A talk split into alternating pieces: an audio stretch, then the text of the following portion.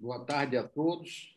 Vamos dar início aqui a mais uma live, mais um encontro que nós do Governo dos Reis Advogados fazemos com a comunidade é, brasileira no Brasil, fala do Brasil.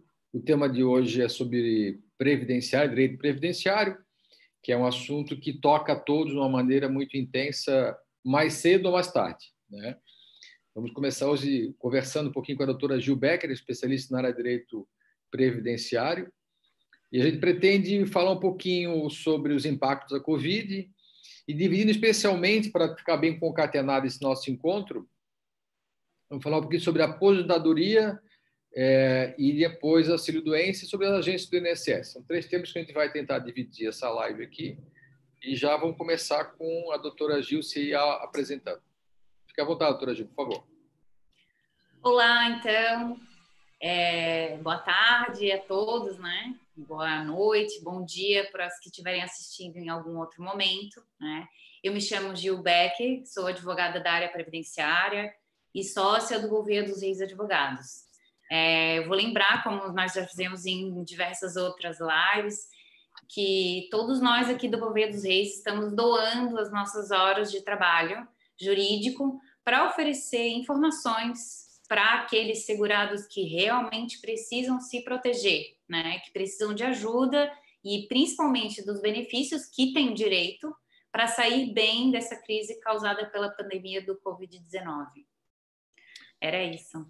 Obrigado. Meu nome é Murilo Gouveia dos Reis, eu sou advogado, direito empresarial, já trabalho há quase 30 anos é, Santa Catarina, São Paulo e Brasília especialmente.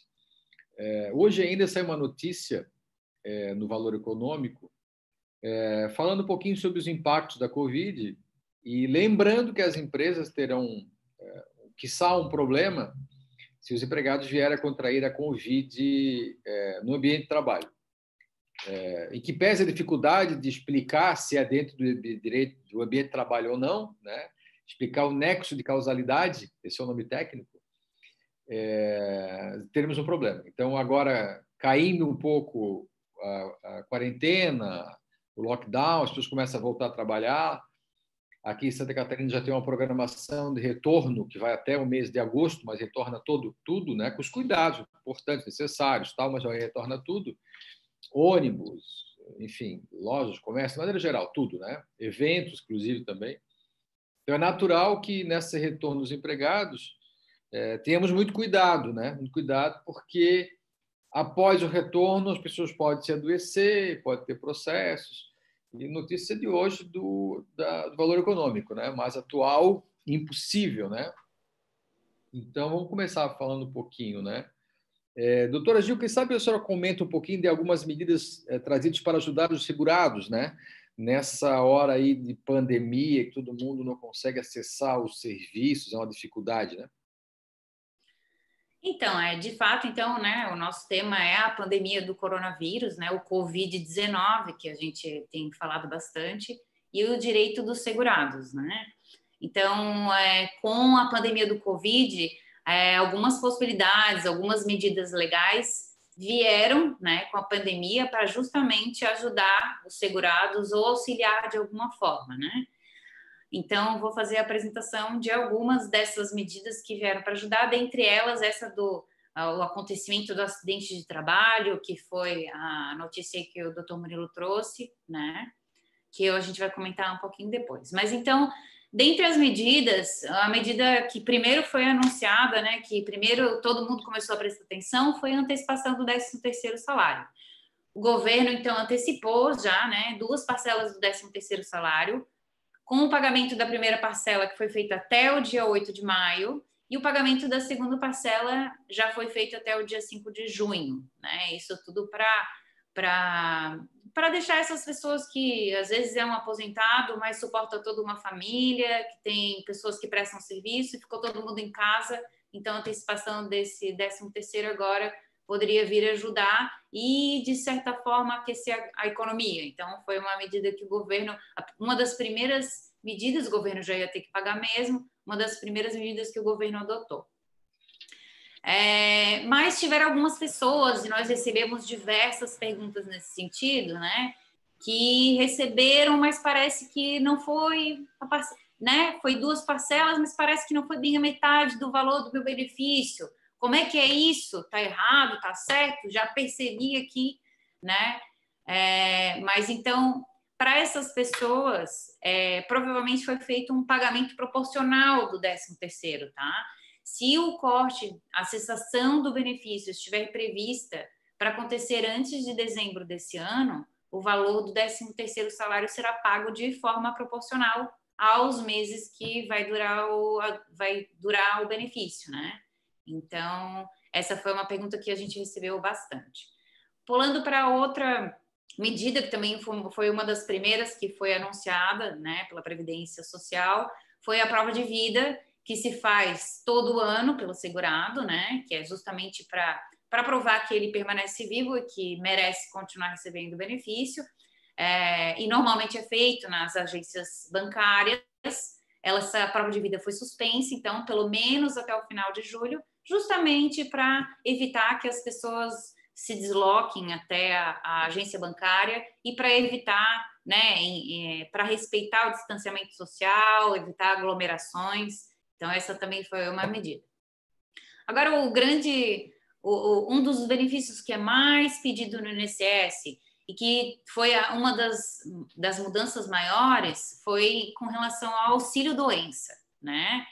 É, a primeira medida foi, é, né, o distanciamento social, a quarentena, as pessoas devem ficar em casa todas, inclusive os funcionários do INSS. Então, foi determinado que as agências do INSS ficassem fechadas e, consequentemente, as perícias médicas do INSS não seriam mais, não seriam mais realizadas, né? É, só que para ser concedido um auxílio doença, é essencial que seja feito uma perícia médica do INSS. Então, como é que faz, né? Então, agora, durante a pandemia do Covid, que não está sendo mais feita essa perícia médica previdencial, justamente, então, essa foi uma das regras que teve que mudar no atendimento do INSS, né? Mudar a regra para a liberação do benefício. Foi a maior mudança, né? Vamos dizer assim. A liberação que foi a liberação do benefício à distância, sem a perícia médica presencial, né? É, isso nunca foi visto antes, então essa é uma grande mudança nas regras previdenciárias que foi trazida pela Covid para a liberação do benefício, né? Então, mas, o que, que for... Mas, obviamente, se a pessoa não faltar com a verdade, né? enfim, não, não tiver realmente é, doente, se colocar lá, depois vai acabar respondendo o processo é, crime contra isso, né? Sim, sim, a pessoa precisa submeter do, documentos, né? O documento vai ser um atestado, vai ser uma receita médica que vai ajudar o atestado a ficar mais forte, mas é um atestado que tem um CRM de um médico, né? Tem a identificação da doença, tem uma responsabilidade ali por trás. Então, e além disso, tem a responsabilidade do médico que assinou o atestado e disse que a pessoa está incapaz do trabalho e por causa disso merece o, receber o auxílio doença. Uhum. É, e além disso, esses, esses documentos, então eu, eu vou falar aqui, né? É, esses docu então a perícia agora ela é feita de forma à distância com envio de documentos, né? Que seria foto ou PDF, né? enfim, mas uma foto é uma forma mais fácil de falar. Uma foto dos atestados médicos são enviados pelo site do meu INSS na internet, tá? Então, existe essa opção de juntar os documentos. Essa opção, ela foi anunciada desde o começo de março, mas ela começou a valer só no início de abril. E essa, esses documentos são levados à análise por um perito médico previdenciário que faz a análise desses documentos à distância, né? Mas tu, tu tocaste no fato de, de repente, esses documentos serem falsos, é, de fato, essa análise de falsidade do documento é feito por um robô. Então, ela é mais precisa ainda, tem elementos ali para serem considerados, né?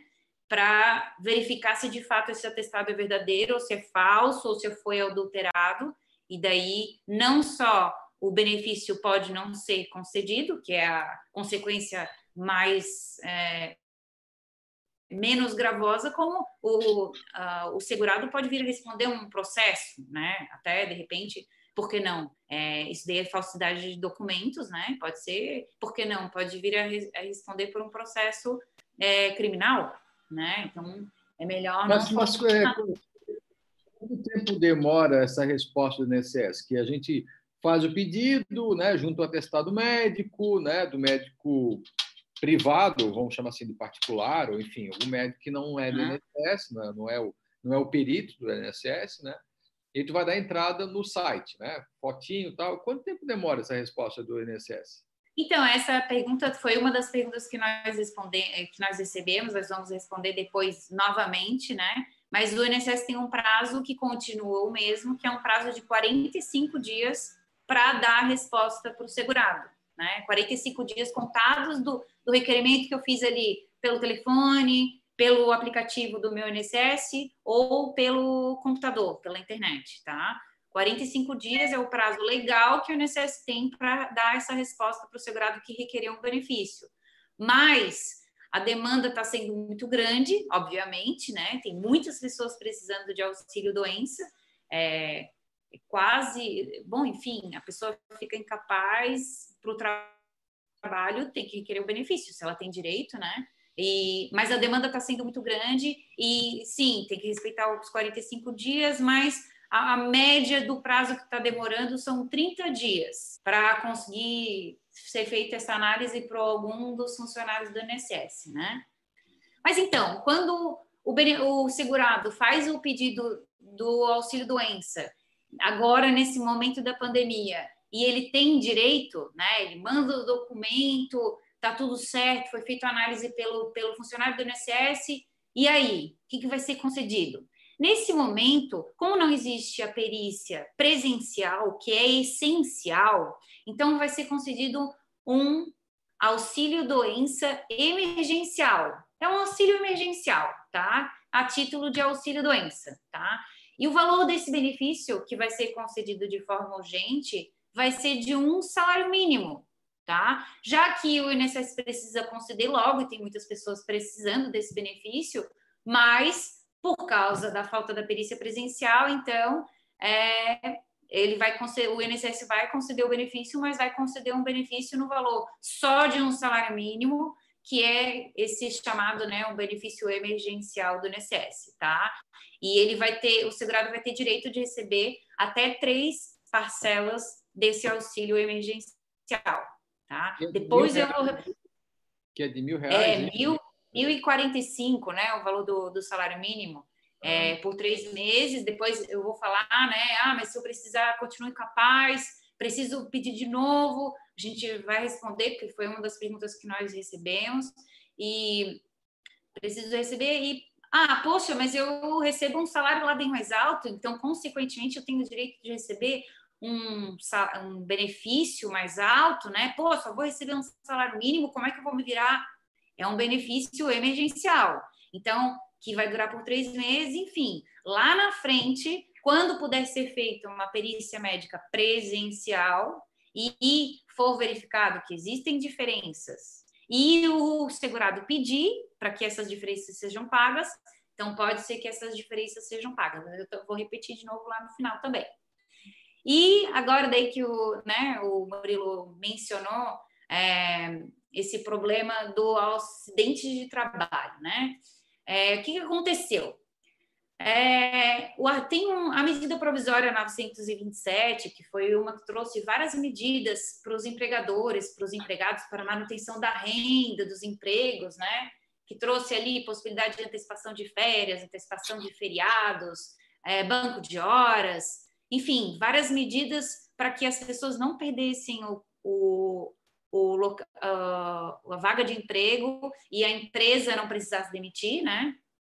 Dentre elas, dentre as medidas que foram trazidas por essa medida 900, é, por essa medida provisória 927, é, no artigo 20, 29, ele falava assim, ó, os casos de contaminação pelo Covid-19 não serão considerados ocupacionais, ou seja, os casos de contaminação não serão considerados acidentes de trabalho, exceto mediante comprovação do nexo causal. O que, que isso quer dizer? Isso quer dizer que o trabalhador, ele, o trabalhador que é a parte mais fraca da, da, relação entre empregado e empregador, ele que tinha que provar o nexo causal, tá? Ele que tinha que provar que foi contaminado indo para o trabalho, no local de trabalho ou voltando para casa, voltando do trabalho para casa, tá? É, e comprovando que aconteceu por causa do trabalho, e daí por causa disso seria considerado um acidente de trabalho. Mas veja só, empregado não está preparado, ele é a parte mais frágil, como é que ele vai comprovar que isso aconteceu né, na empresa?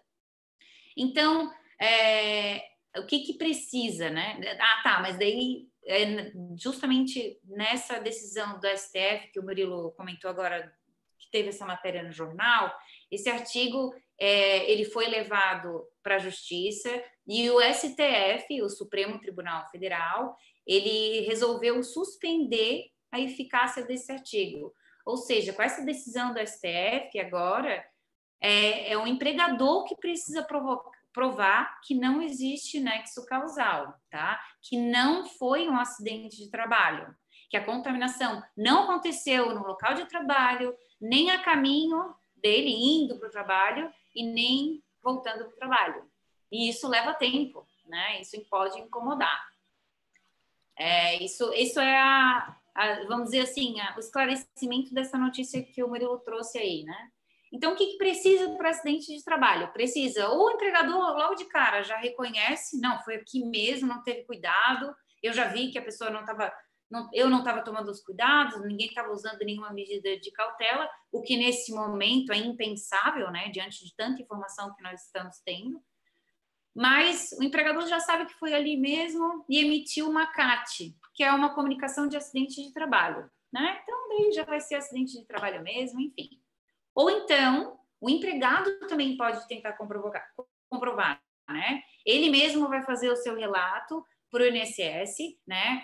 É, antigamente se fazia presencialmente ali com o perito, mas ele pode fazer um descritivo quando ele fizer o pedido pelo, pela internet. E a empresa que vai precisar comprovar, ela vai ser intimada, vai receber uma comunicação e ela vai precisar comprovar que não aconteceu no local de trabalho. A empresa precisa provar, provar que adotou todas as medidas recomendadas para afastar a possibilidade de ser configurado o acidente de trabalho, tá? Mas afinal, qual que é o direito do empregado quando é acidente de trabalho? O que, que acontece para a empresa quando o empregado prova que tem direito ao auxílio doença porque foi um acidente de trabalho, né? O auxílio doença acidentário, que tem um código de B91, é, o empregado que prova que tem direito ao auxílio de doença acidentário tem um benefício maior do INSS, porque ele volta e ele tem direito à estabilidade no emprego por 12 meses depois que ele volta, tá? O, quando o empregado entra em auxílio doença, o, o contrato de trabalho fica suspenso, então a vaga de trabalho dele fica guardadinha, né? Pelo tempo que durar esse auxílio doença, e quando ele voltar, ele tem uma estabilidade de 12 meses no emprego. Volta e está com emprego garantido. Né? E se a empresa está difícil, aquele empregado recebia um salário alto, vou precisar demitir esse funcionário. O empregador vai ter que indenizar todo esse tempo que de estabilidade que o empregado tinha direito. E isso pode impactar muito a empresa, ainda mais nessa época tão delicada, né? É, e tem mais uma coisa, a CAT, né? Se a empresa não fornecer e for comprovado, tem algumas análises que podem ser feitas, né? Tanto pelo funcionário do INSS e, eventualmente, se esse caso for para a justiça, também pode ser avaliado por um, juiz, né? Se a empresa não fornecer a, a CAT e depois for reconhecida a natureza ocupacional, que foi um acidente de trabalho, a empresa pode levar uma multa, tá? É, porque, como eu já falei, o funcionário ele pode requerer essa natureza acidentária e comprovar, ó, oh, já teve várias pessoas na minha empresa que pegaram, né? Isso é, uma, é um indício de que aquela empresa não está tomando as, as medidas que são necessárias, tá? E para afastar essa possibilidade de contaminação, contaminação pelo Covid, como é que a empresa faz isso, né? Como é que ela faz para não ser considerado um acidente de trabalho? A empresa precisa comprovar que ela seguiu todas as recomendações que cabem para cada tipo de empresa, né?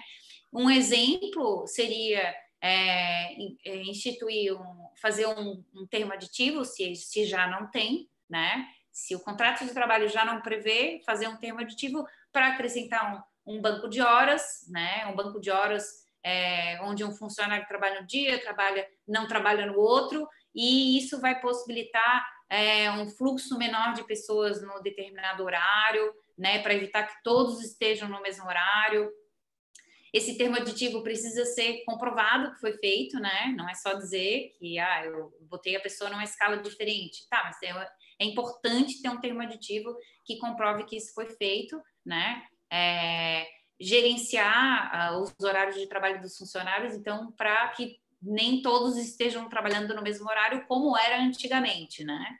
E é importante, então, guardar esse termo aditivo e registrar o que ficou combinado com o trabalhador, que ele sabia, né, que precisava trabalhar em outro horário.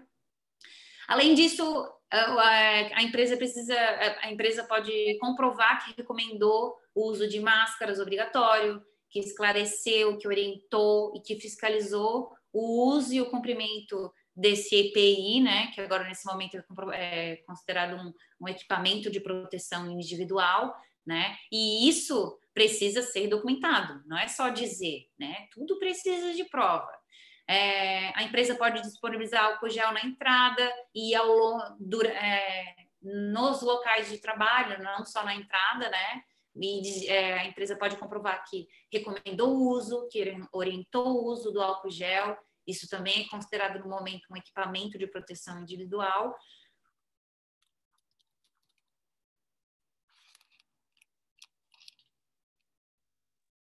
que travou para mim, não sei se travou para vocês também.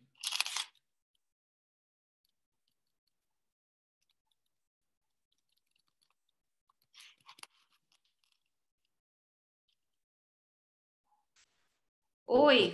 Acho que voltou, voltou. Deu uma caidinha, tá. É, será que tu escutou aí até do, a limpeza dos ambientes de trabalho? É uma parte.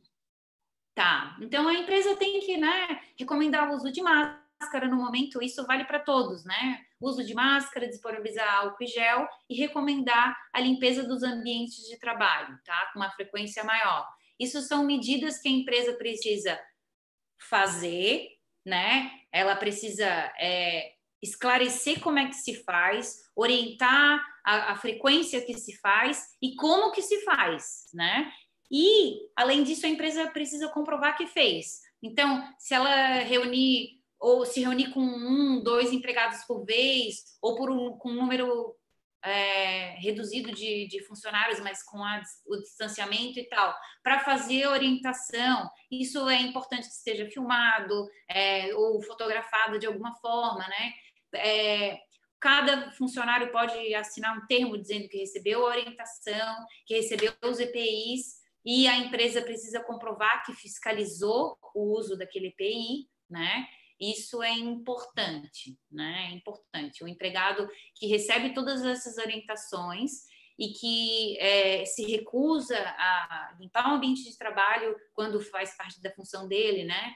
É, se recusa a utilizar o álcool gel, se recusa a utilizar a máscara, a recusa do empregado comprovada, ela pode ser considerada uma infração disciplinar, que pode ocasionar uma advertência e até mesmo se a advertência persistir, uma advertência, duas advertências, pode levar a uma demissão por justa causa. O empregado perde muitos direitos e muitos valores aí, né? Mas, de novo, a empresa precisa ter prova de que fez tudo direitinho, documentada, guardada, né? E a recusa do empregado. Eu tenho aqui umas 10 perguntas para fazer para a senhora. Então, só para a senhora se orientar aí no tempo, né? Eu tenho umas 10 ou 12 perguntas aqui, na, aqui anotadas, hein? Ai, meu Deus! Bom, vamos ver o que a gente consegue passar de informação aqui. E a recusa do empregador pode ser considerada uma, pelo empregado uma rescisão, pode levar a uma rescisão indireta do contrato de trabalho, tá? A recusa do empregador em fornecer os equipamentos de proteção individual, tá? Então, nesse momento, a empresa tem uma oportunidade de fazer o que é certo para evitar problemas futuros, para evitar alegações de responsabilidade que não são delas, porque se ela tomou todas as medidas, basta guardar, né? Para isso, todas as práticas de segurança no ambiente de trabalho e com os trabalhadores precisam ser documentadas, precisam ser registradas e guardadas. Isso é agir de forma cautelar, tá? Fazer e guardar o que foi feito. Tá? Hoje, é, já são mais de 14 mil ações no judiciário envolvendo o Covid, tá? E uma grande parte delas versa sobre, trata sobre a falta de equipamento de proteção individual, sobre a precariedade das condições de trabalho, tá? É, sobre jornadas excessivas, enfim, o alto risco no trabalho. Então, é importante a empresa documentar tudo o que fez, né? E por último, é, quem teve o contrato de trabalho suspenso, que é uma das medidas que foi trazida pela medida provisória 936, né? Que é, que é a possibilidade do empregador reduzir o, a jornada e o salário do empregado, ou é, suspender o contrato de trabalho, né? No, é, dentre essas duas medidas, quem teve o contrato de trabalho suspenso por 60 dias fez o acordo com o empregador, assinou um termo aditivo por escrito, concordou, né? E por causa desse, desse acordo, só para lembrar, né? O funcionário não tem atividade nem salário pago pela empresa, ele vai receber uma ajuda do governo, que chama o benefício emergencial. Esse trabalhador, ele precisa pagar o próprio INSS sozinho, tá? Pelo tempo que durar a suspensão. A suspensão do contrato de trabalho vai durar no máximo por dois meses, 60 dias, tá? E por que, que o segurado precisa pagar? Ele precisa pagar para não faltar no futuro quando ele for pedir aposentadoria. E para não faltar hoje, quando ele for pedir um outro benefício que precise completar uma carência, como auxílio doença previdenciário, tá? Que é causado por uma doença, por exemplo. É, que precisa completar uma carência, que é a quantidade de contribuições, tá? é, no caso do auxílio doença previdenciário, precisa ter no mínimo 12 meses de pagamento para o INSS para ter direito ao benefício. Então, se tu está ali no 10 meses, quase completando o direito, ficou esses dois meses de suspensão e pegou Covid depois, não vai ter direito. Não, é, não no caso do Covid, né? Pegou doença, Covid no final de semana, não foi relacionado ao trabalho, não vai ter direito a receber o auxílio doença, porque não completou os 12 meses. Então, isso pode fazer uma grande diferença, tá? Nós temos vídeo falando co como que o segurado faz para é, fazer esse pagamento sozinho, tá? E agora para as perguntas, então. Vamos lá, então. Deixa eu ver uma coisa contigo. Agora, com a pandemia do Covid, a fila de, de análise da aposentadoria parou então, é, alguns segurados, né? Essas foram perguntas que nós recebemos. Alguns segurados contaram que parece que a fila de benefício está parada, né? É, mas isso não aconteceu, tá? Mesmo com o fechamento das agências, a análise das aposentadorias continuou sendo feita, sim, com os funcionários do INSS trabalhando de casa, que é chamado home office, tá?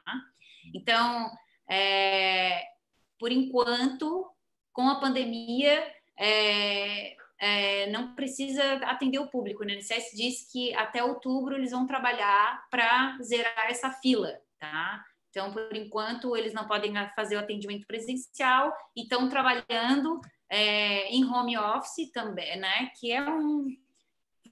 Vamos dizer assim, ó, a fila tem andado bastante porque as pessoas estão trabalhando em casa e não tem alguns distrativos que acontecem naturalmente no ambiente de trabalho, tá? Então, durante o tempo da pandemia, vai ter bastante trabalho, a fila está andando sim.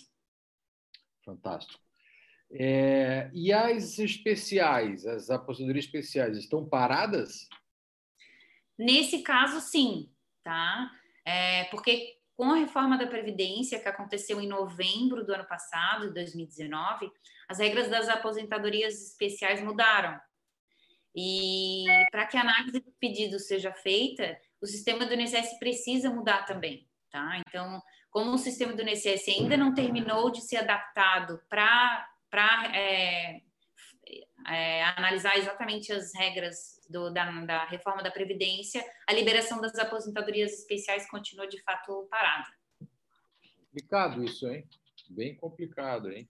É, claro. Tem gente que está precisando, né? E, e dá para fazer revisão do benefício durante a pandemia, doutora? Dá sim, tá? Os pedidos continuam podendo ser feitos para o INSS inclusive o pedido de demissão, tá? Esses pedidos precisam ser feitos à distância ou pela internet no site do meu INSS, ou pelo aplicativo do celular do meu INSS também, ou pelo telefone no número 135 das 7 até das 7 da manhã até as 10 horas da noite, tá? Ainda existe sim uma certa dificuldade de análise dos pedidos de revisão, tá? E por causa disso a fila está quase parada, é bem complicado. Tem muitas pessoas que fazem o pedido de revisão sem saber, só porque acham que o valor do benefício está baixo, tá? Então, o, o, funcionário ele não tem obrigação de ficar procurando, ele precisa indicar, o segurado precisa indicar, quer fazer essa revisão aqui, porque isso aqui está errado, tá? O lado bom, como a gente já falou no começo, é que o INSS tem um prazo de 45 dias para dar uma resposta, tá? E se esse prazo não for respeitado, o segurado pode pedir que essa revisão seja feita na justiça. Mas primeiro, sempre ele precisa pedir no INSS, passou esses 45 dias. O bom é procurar um advogado e vir direto no INSS, né? Pouparia o tempo do INSS do, e do segurado também, né? Porque ele vai direto lá e acaba criando dificuldade pede, pede o que já está correto, né? E aí a fila engrossa, né? Exatamente, mas, mas é, na legislação é, existe a previsão de que primeiro, para o segurado recorrer à justiça, ele precisa primeiro fazer esse pedido no INSS, infelizmente. Mas pode então, procurar um advogado para esse pedido administrativo, né? Vai ser melhor pode, não vai perder tempo, né? Senão ele pede. Pedido, exatamente. O é. pedido é. administrativo com o advogado é muito melhor, porque o advogado já faz um pedido, ele mostra onde é que está o direito, né? Então, é muito melhor fazer o pedido com uma pessoa que entende o que, que tem que ser mostrado, como que tem que ser mostrado, quais são os requisitos do INSS então, ajuda bastante ter um profissional da sua confiança lhe ajudando, né? É, nós pegamos aqui as, vou chamar assim, top 10 perguntas do nosso, do nosso site, né, que chegam, do YouTube do site, que chegam diariamente. Então, eu acho que assim, aqui estou matando já mais metade das dúvidas do, das pessoas, né? Alguma coisa mudou nos pedidos de aposentadoria, doutora? Não. É, os pedidos de aposentadoria devem ser feitos normalmente pela internet ou pelo telefone porque desde 2018 o INSS não aceita mais pedido de aposentadoria feito pessoalmente nas agências, tá? É, e alguns clientes nossos já precisaram de ajuda, tá? E, e foi assim, ó, para pedir pela internet, o segurado precisa entrar no site Meu INSS e se não tiver uma senha, vai precisar responder algumas perguntas sobre o tempo de trabalho dele, né? Nós vamos explicar um passo a passo. Depois ele vai precisar clicar em agendamento de solicitações, depois ele clica em novo requerimento, e depois disso só seguir os passos que o sistema indica, ele é um sistema bem fácil de entender, e no final conferir se os dados estão certos e confirmar o pedido de aposentadoria. Se o segurado não conseguir fazer esse pedido de aposentadoria sozinho, ele pode pedir ajuda de um profissional da sua confiança. Entendi. Diz uma coisa: quem já é aposentado, recebe pensão por morte, pode pedir auxílio emergencial de 600 reais do governo? Não. Mesmo se o governo tiver alguma renda por trabalhar de forma informal, a lei não permitiu e os aposentados não têm direito ao auxílio emergencial de 600 reais, tá? Esse benefício é destinado para os trabalhadores informais, desempregados e mães, chefes de família, é, que ficarem sem renda, renda por causa dos esforços de distanciamento social, né, para lutar contra a pandemia do Covid-19. Mas, mesmo se o aposentado pedir esse auxílio de 600 reais, o pedido será negado, porque ele já recebe a renda da aposentadoria do governo. Então, ele só pode receber uma ajuda do governo, né? E, e, o aposentado que trabalha pode ter redução do salário durante a pandemia e recebe benefício especial do governo? Então, os trabalhadores que têm carteira de trabalho assinada, todos, inclusive os aposentados, eles podem ter a jornada de trabalho e o salário reduzido, sim. Ou pode ter o contrato de trabalho suspenso, quando não trabalha nada e nem recebe nada da empresa, tá? É, que são as medidas que foram trazidas, como eu falei lá no começo, pela medida provisória 936, tá?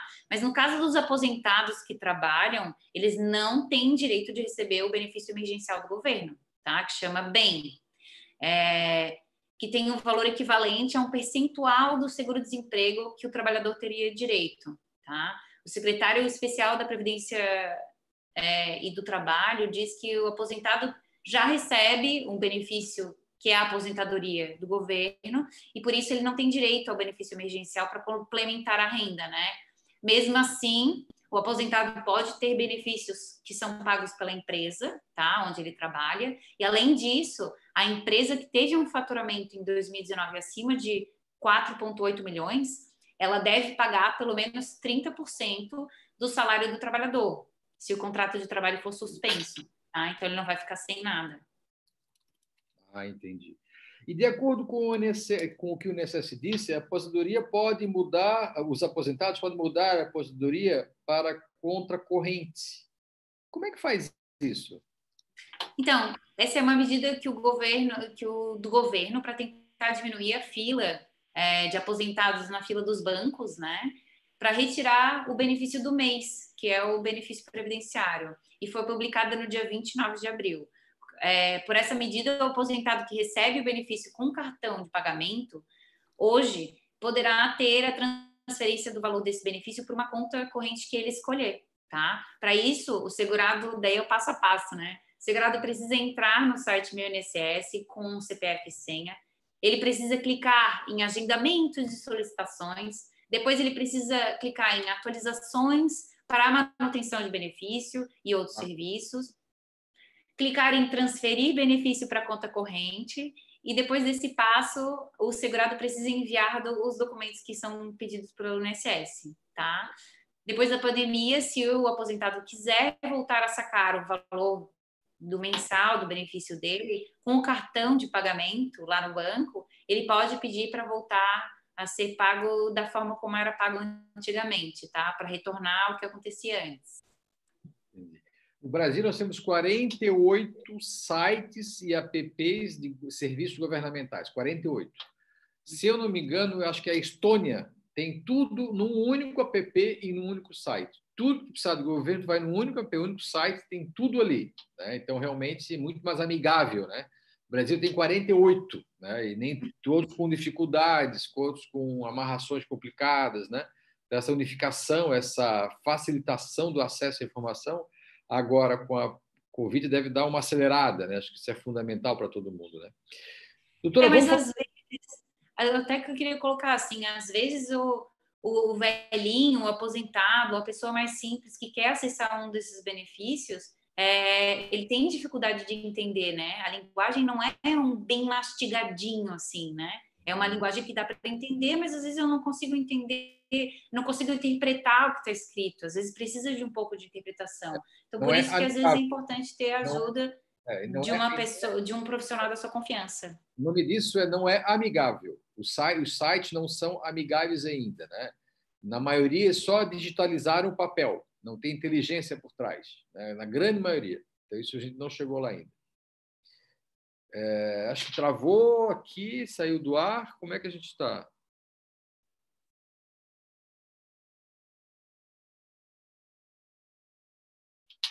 Deu uma travada aqui, doutor.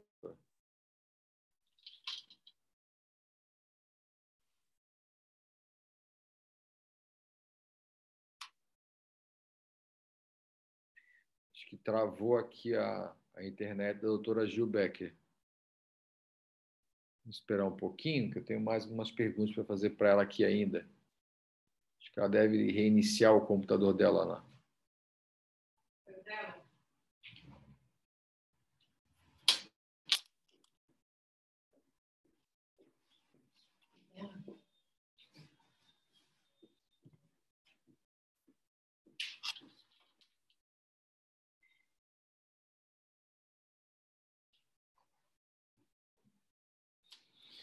É, só comentando um pouquinho, né, essa, essa, essa notícia do valor econômico de hoje, é, que me causa preocupação, porque quando a empresa é processada, ou enfim, eu tenho um empregado é, com auxílio né, doença né, ou acidente do trabalho, o INSS pode processar regressivamente a empresa para receber esse dinheiro de volta que ele está pagando é, para o doente ou para o, enfim, para o que tem algum auxílio prestado, né? Então, é muito importante a, empresa tomar cuidados preventivos, né? É, são os EPIs e até mais do que os EPIs, para que isso realmente sirva depois para minimizar uma, uma defesa judicial.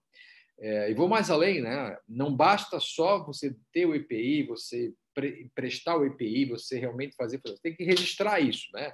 Com filmagens, com câmeras, para que isso seja filmado, fotografias, até atas notariais é importante que a gente comece a fazer, são as provas que a gente vai usar. Agora, é, mais do que nunca, o judiciário está indo migrando aí de uma maneira mais agressiva para é, o virtual, audiências virtuais, né? Algumas já aconteciam na Justiça Federal, agora na Justiça Comum, Justiça do Trabalho, as defesas orais virtuais, que já aconteciam nos, nos, nos, nos TRFs da, do Brasil inteiro, mas agora nos TJs também e nos TRTs também. Né? Então, a gente tem que se acostumar a isso. E aí as provas virtuais são, devem ser melhor elaboradas. Né?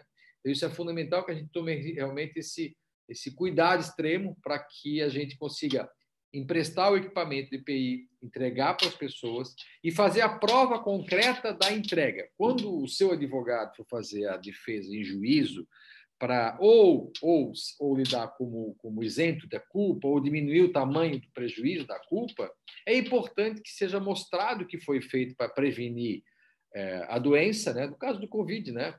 Os supermercados têm colocado umas, uns, uns, uns plásticos entre os, os clientes e, e, e, os empregados, que já é um bom começo, né?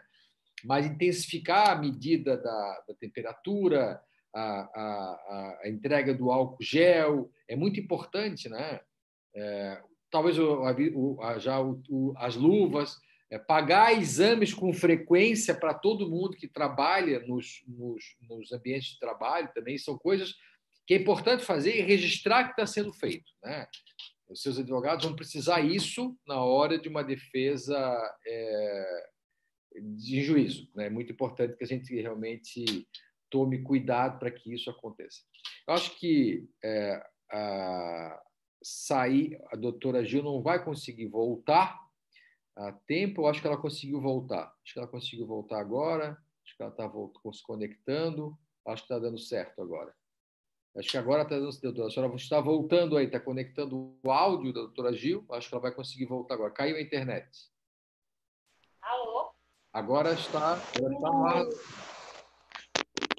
Caiu tudo aqui. Uhum.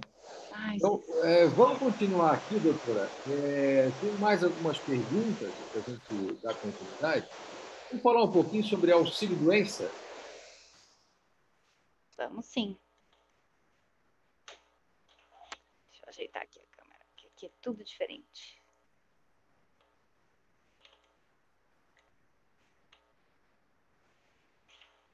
Doutora, assim, é, é, como posso fazer o pedido de auxílio doença pela internet para receber o R$ reais? Como é que eu posso fazer esse pedido? Então, tá escutando direitinho agora? Perfeitamente. Durante a pandemia do Covid, né, o governo vai pagar um auxílio emergencial que tem o, como a gente falou lá no começo, né, tem o valor de um salário mínimo, ou seja, R$ 1.045 é, para quem pedir esse auxílio doença. Para isso, o segurado precisa provar a incapacidade com um atestado médico, né, que tenha assinatura ou CRM do médico, a CID da doença, que é a classificação internacional da doença, e o tempo aproximado que o segurado provavelmente vai continuar incapaz, tá? É, para pedir, o segurado precisa entrar no site Meu INSS na internet, entrar no sistema do INSS com login, é, que é o login, né? Com CPF e senha, como a gente já mencionou também, e depois ele precisa clicar em agendar perícia. E ainda depois clicar em perícia inicial para pedir o auxílio doença. Deixa eu mudar aqui. É, é, e, e, como, como faz para anexar e para juntar o atestado médico nesse pedido? É, então, depois que ele acessar o site Meu INSS e seguir todos os passos é, que nós respondemos na pergunta, na pergunta que a gente acabou de responder, o segurado precisa fazer o que fala na dúvida 9, que fala, que o sistema pergunta se o segurado tem atestado médico, tá? O segurado deve responder que sim e clicar em continuar. Depois o segurado clica em avançar E no passo seguinte vai dizer, é, o segurado vai dizer o seu telefone e seu e-mail, justamente para receber alguma comunicação que o INSS precise dar. Depois ele vai clicar em documento de identificação, vai clicar num sinalzinho de mais que vai ter na direita, e depois disso ele finalmente vai clicar em anexar, vai localizar a foto do atestado médico e vai enviar a foto do atestado clicando em enviar, tá? Também é, o, o, segurado pode fazer esse envio do atestado médico dessa forma assim, ó. Depois que ele entrar no site do INSS com CPF senha, ele vai clicar em agendamentos ou solicitações. O segurado deve, então, é, ele precisa encontrar o requerimento do auxílio doença, que vai ter ali a data, né? Tem um quadradinho escrito data e o requerimento do auxílio doença é, o segurado precisa clicar em cumprimento de exigência, aí vai abrir um espacinho para fazer um comentário de texto, ele vai escrever algum texto ali, adicionar algum comentário, e embaixo tem um espacinho escrito anexar arquivo, tá? É, ele vai clicar em anexar, vai localizar a foto do, do atestado médico e vai enviar a foto clicando em enviar. Essa Entendi. é a forma de juntar o atestado médico. É, parece ser fácil. Parece. Só parece, né? De novo, às vezes é melhor ter uma ajuda de um profissional desde o começo. É, é, uma outra pergunta que eu ia fazer já está respondida, que é quanto tempo demora para ser resposta do INSS? Já falou que é 45, 45 dias. dias, exatamente. Atualmente 30 dias, né? Isso, é. É, e, e, quem tinha perícia também agendada no INSS? É... Essa é uma grande pergunta. Essa é uma grande pergunta. Tinha muita gente né, com a perícia marcada. É, um pouco porque foram chamados pelo INSS, até o pente fino estava parado por um tempo, que são as pessoas que estavam recebendo o benefício por um tempo, mas ainda assim o INSS chama as pessoas que estão bastante tempo sem fazer perícia para verificar se a incapacidade permanece, né? Então, quem tinha, tinha uma perícia marcada para acontecer na agência, ela, essa pessoa deve desconsiderar a data e não ir até o INSS, tá? Porque as agências do INSS ainda continuam fechadas para atendimento ao público. Então, é, de qualquer forma, como a gente falou no começo, as perícias continuam sendo feitas, mas à distância, com análise do, dos documentos que o segurado envia, que provam incapacidade, são enviadas ali pelo site do INSS, meu INSS, pela internet, e nós já explicamos como é que faz. É, ou seja, o segurado ele precisa ainda enviar o atestado pela internet, tá? Para requerer o benefício ou para prorrogar o benefício, ele precisa ainda tinha uma data marcada, manda nessa data, manda pela internet. A internet só fala é o site do INSS. O site do INSS. É. Pode também mandar pelo aplicativo, mas é melhor ter um pouco mais de controle quando é feito pela internet no computador, tá? O site do INSS é o nss.gov.br, né? Isso, exatamente. Entendi, entendi. Mas não, e está a gente fora do ar, agora? Está fora do ar. Ah, ele fica bastante fora do ar.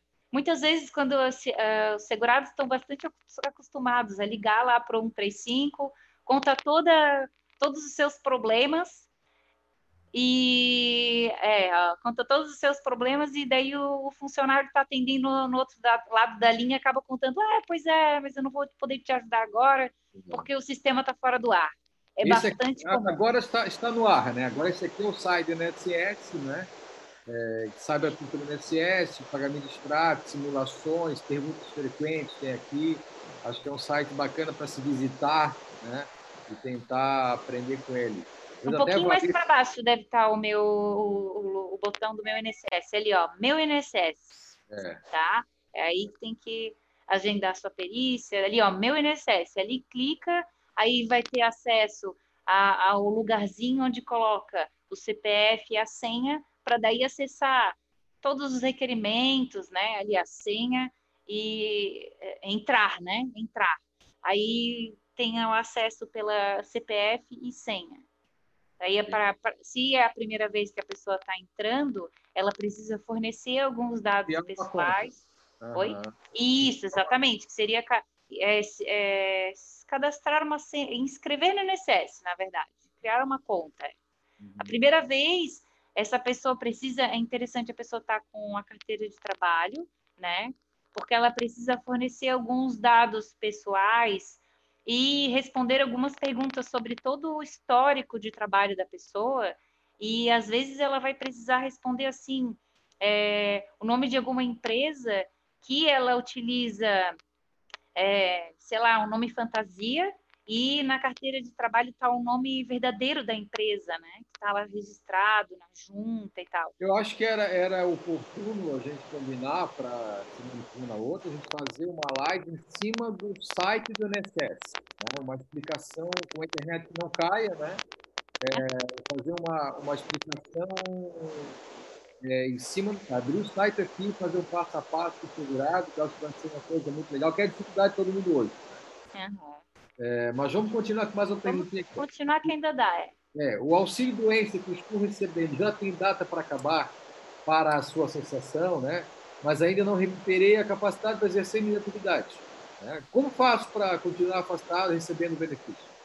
Então, o INSS ele vai renovar automaticamente todos os pedidos de prorrogação de benefício de auxílio doença que o segurado requerer, tá? Então, quando o auxílio doença está acabando. Quando ele recebe a, a concessão, quando o, benefício é liberado, ele já recebe na carta de concessão do benefício as instruções para, ó, o teu benefício tem uma data para terminar, e se tu não te, se tu se considerar incapaz ainda, tem como fazer um pedido de prorrogação. Normalmente, né, é feita uma nova perícia, mas nesse caso é, é feito à distância, né? Então, essa esse pedido de renovação, nesse momento, ela pode ser feita por até seis vezes, tá?